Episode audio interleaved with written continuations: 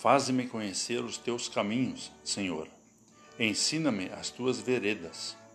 Guia-me na tua verdade e ensina-me, pois tu és o Deus da minha salvação, em quem eu espero todo o dia.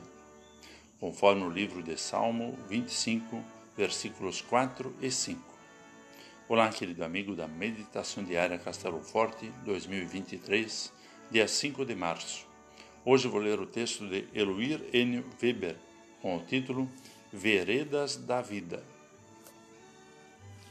Veredas.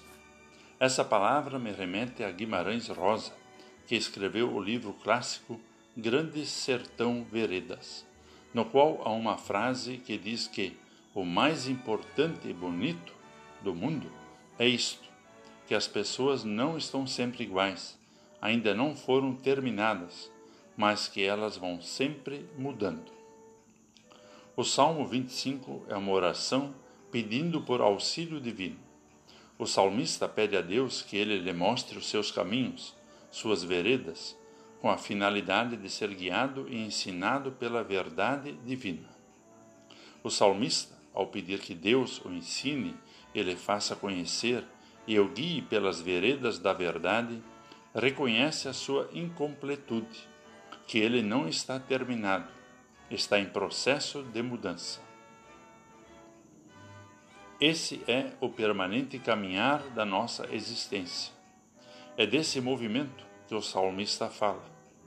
Na vida, passamos por uma constante e diária marcha de transformação, que é consequência da nossa incompletude.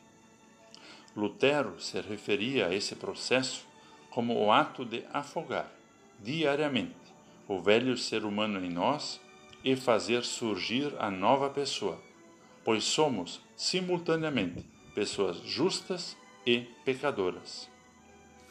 Essa vereda nos conduz ao Cristo crucificado e ressurreto.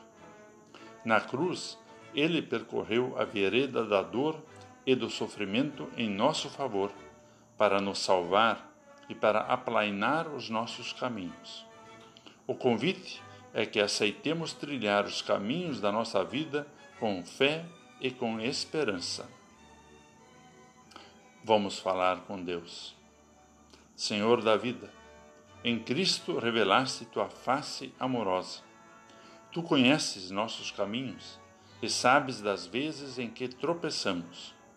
A nossa caminhada nem sempre é firme, pois muitas vezes estamos fragilizados e temos incertezas.